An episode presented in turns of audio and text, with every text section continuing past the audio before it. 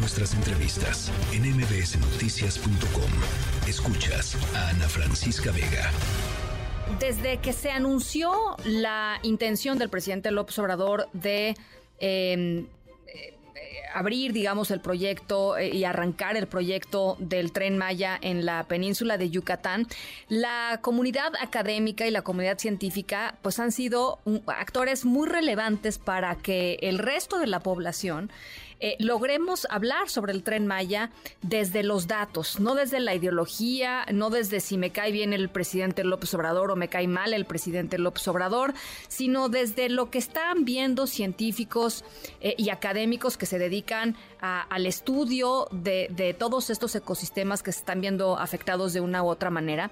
Y hablar sobre el tren Maya me parece que a estas alturas es relevante solamente en este contexto, no en el contexto político, no en el contexto de En la línea telefónica, Luis Zambrano, investigador del Instituto de Biología de la UNAM, tuvieron un evento eh, muy importante justamente con este enfoque, Luis. Me da gusto saludarte y como siempre platicar contigo.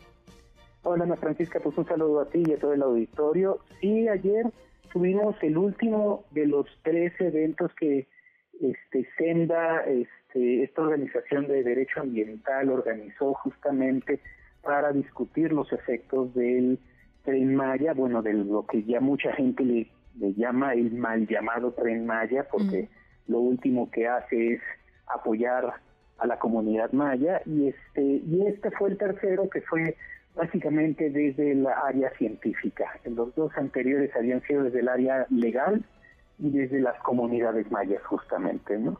Y bueno, pues sí platicamos desde múltiples este, pues, este, campos de la, de la visión científica, tanto científica natural como científica social, este, pues las implicaciones de este megaproyecto.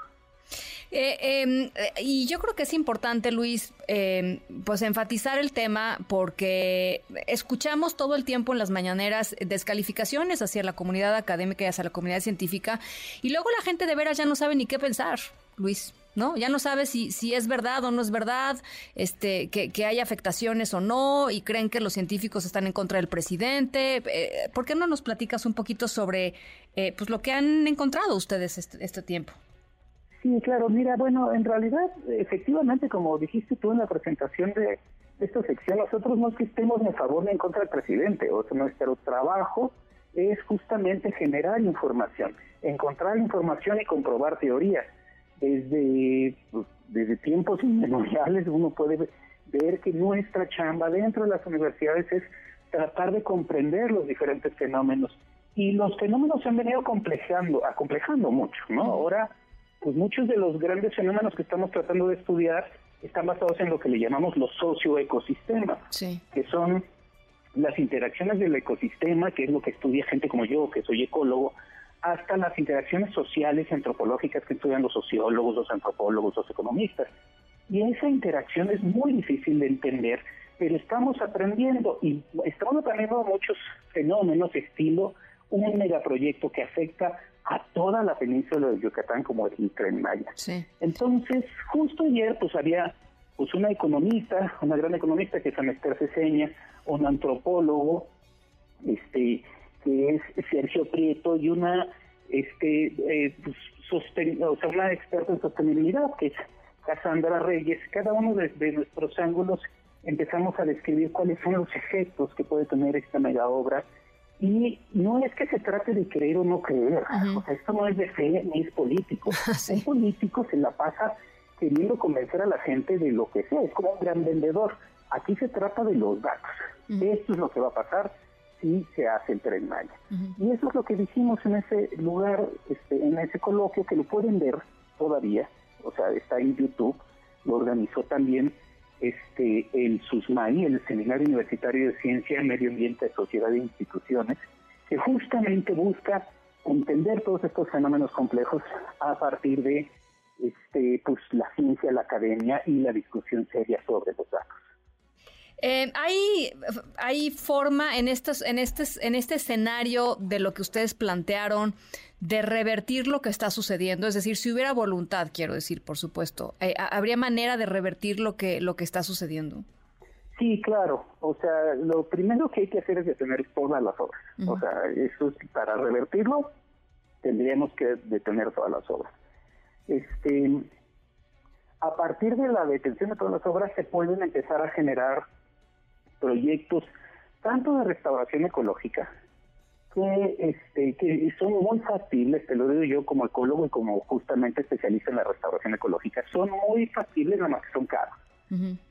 Pero también pues este proyectos de restauración del tejido social.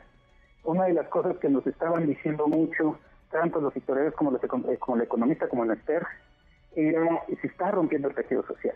Se rompe mucho porque se está militarizando. No se sabe si el proyecto ya es más turístico que militar, ¿no? Si es poner un pie de la militarización ahí de los militares este para poder controlar todo el sureste de estos fenómenos tanto nacionales como es el narcotráfico como internacionales como es la gran este, tendencia de migración de, de, Centro y Sudamérica hacia el norte entonces los, militares quieren tener todo ese poder para poder controlar esa zona, ¿no?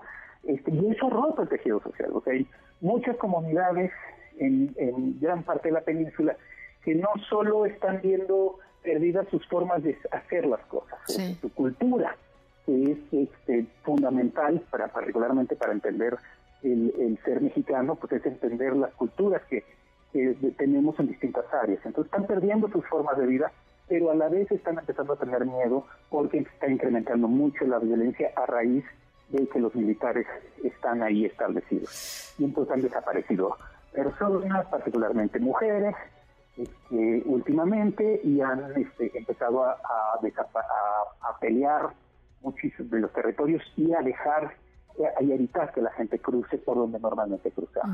Entonces, sí se puede es, este, restablecer eso, se lleva tiempo y dinero, pero lo primero que hay que hacer es detenerlo y obviamente sacar de lugar la influencia tan fuerte que han tenido los militares en los últimos años. Sí. Ahora, hay, hay quienes defienden eh, eh, este tren Maya diciendo, por primera vez en la historia moderna de México, el sur está creciendo con esta inversión masiva, no nada más en el tren Maya, está Dos Bocas, este, el tren transístmico. Eh, por primera vez el sur está creciendo más que el norte del país y eso es una buena noticia.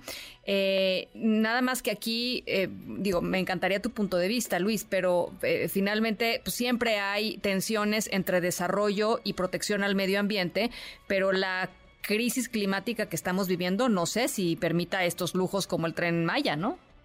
Claro, bueno, voy a empezar por lo, digo, contestando esta pregunta a partir de que no es cierto eso. Eso es estas visiones de que no, desde nunca se había visto el sureste. Cuando uno analiza a los historiadores, y justamente hay una serie de libros que ahora estamos descubriendo de grandes historiadores que han visto la península desde hace mucho, cuando uno analiza a los historiadores desde toda la vida, empezando desde la posguerra, digamos, del posguerra mundial, se ha generado una serie de proyectos que siempre buscan desarrollar el sureste mexicano. Toda la vida. O sea, uno los ve este, en, los proyectos que han generado incluso de movilidad incluso de trenes. O sea, lo que pasa es que tenemos una memoria muy corta pero existen, han existido y han destruido mucho el sureste mexicano. De hecho, el otro factor que digo no se nos puede olvidar porque empezó en los 70 es Cancún. El desarrollo de Cancún y la inversión de Cancún es justamente un proyecto gubernamental para desarrollar desde la perspectiva eh, setentera de este, el sureste mexicano. Ahora, eso lo que ha traído como consecuencia es la destrucción ecológica y la destrucción social, ¿no? llevamos 70, 80 años con una destrucción hormiga y lo que está promoviendo el, el Tren Maya es justamente la ampliación de esa destrucción en toda la península al mismo tiempo. Y como dices tú, el costo ecológico de eso va a ser gigante, ya está empezando a ser, pero va a ser mucho más importante en los próximos cinco años. Y enfrentando la crisis ambiental que tenemos, el cambio climático, vamos a sufrir bastante, pero mucho, no poquito. Este, lo estamos viendo a nivel internacional con las inundaciones, con los incendios. Y eso nos va a tocar tarde o temprano en, estos lugares, y particularmente en la península. Es un lugar muy sensible a los cambios climáticos. Es un lugar muy plano.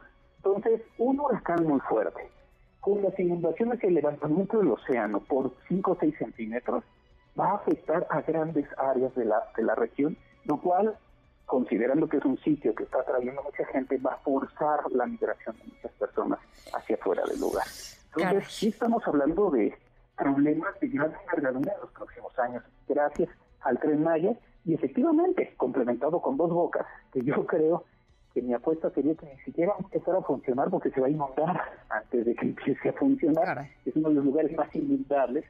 Y y el transísmico, que lo que busca es otra vez el control de la migración a partir de los militares de del Pacífico al Golfo.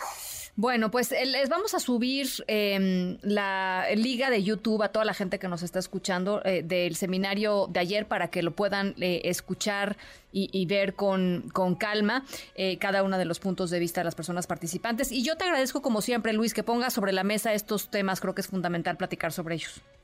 Ah, pues muchas gracias y cuando quieran ya saben que platiquemos y gracias por darnos voz a los científicos justamente en estos tiempos en que la posverdad es lo, lo, que está de moda, este, que nos den voz a los científicos para hablar de datos independientemente de las ideologías y las visiones es este, muy muy importante para centrar las acciones que tenemos que tomar en el futuro. Un abrazo Luis. Hasta luego. El investigador del Instituto de Biología de la UNAM, Luis Zambrano. MBS Noticias.